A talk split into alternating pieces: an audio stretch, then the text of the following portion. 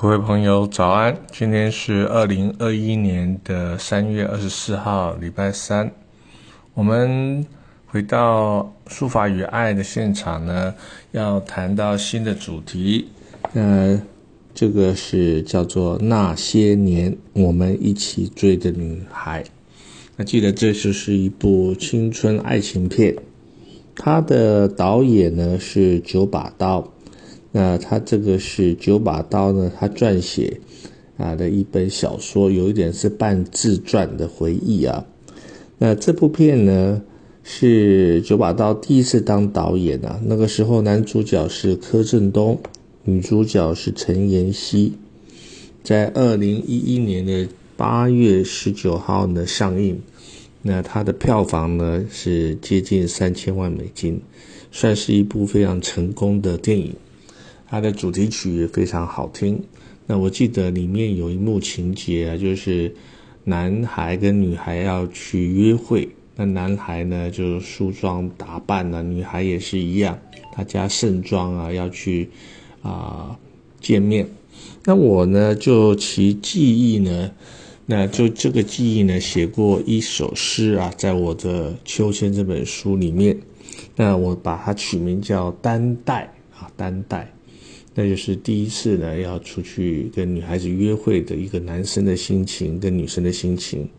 我写到，在你的喉结上系了一个蝴蝶结，是否就表示你心中停靠的一只蝴蝶？啊，那我就对女孩子写到说，在你的嘴唇上涂抹了胭脂。啊，胭脂就是口红了，是否就代表你心中有了一道彩虹？不是啊，不是。那心仪的人可曾出现对你招手？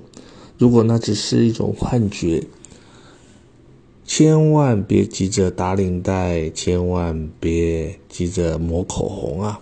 莫让一时的动心起念，采取了鲁莽的行动，那未必是真爱的到来。他可能铸下永恒的伤害，呃，请多忍耐，多担待。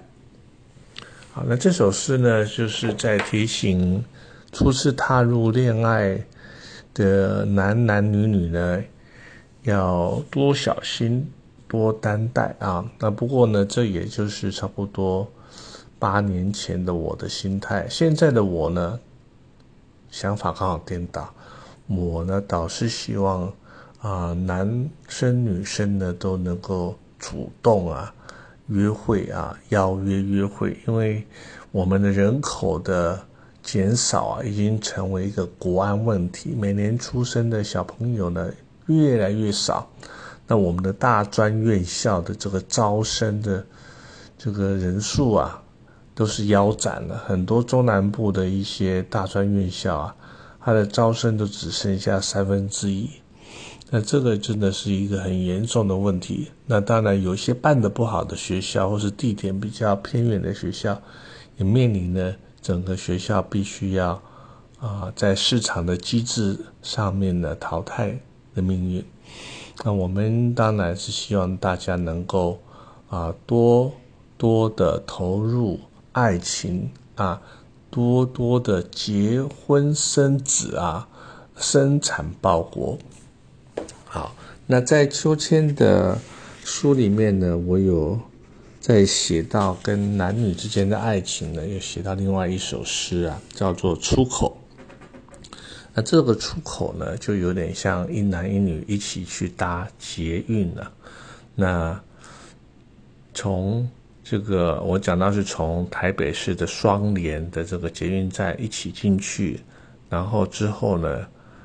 那个男生呢，就因为有一件事情，就提早啊跑到别的地方去了，然后没有一起呢，男女一起跑到原来讲好的淡水捷运站，再从捷运出来，那就这样子的一个啊剧情呢，我把它写成一首诗，叫做《出口》，我要念一下：那天我俩一同进捷运站。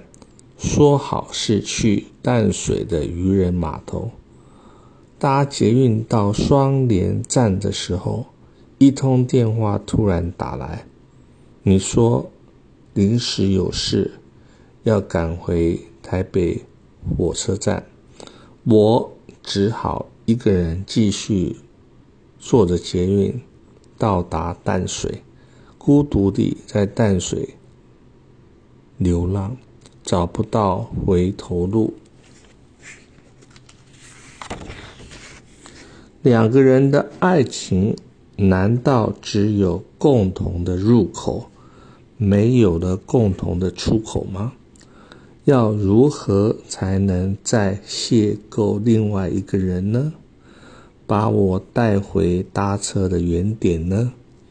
那个临时有事要去办的人，果然事后也没有回来找我。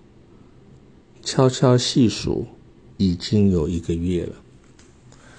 好，以上这首诗呢，是用女方的心态呢，在描述男方在中途下车之后也没有回来找这个女主角啊。那这个所谓的双双同时进入车站，那理论上要同时刷卡出来啊，出的这个捷运站，但是往往。人算不如天算呢，一起走下去的路上，中途发生的变化，那有一个人突然间先离开这一条爱情路啊，那另外那个呢，就变成是孤独，必须自己走下去，或是再找一个新的伴侣。这个在电影呢，在小说或是我们个人现实的生活里面，也都有可能会碰到。那爱情。不保证呢，是一条很平坦的大道。它或许平坦，或许呢是有一些挫折。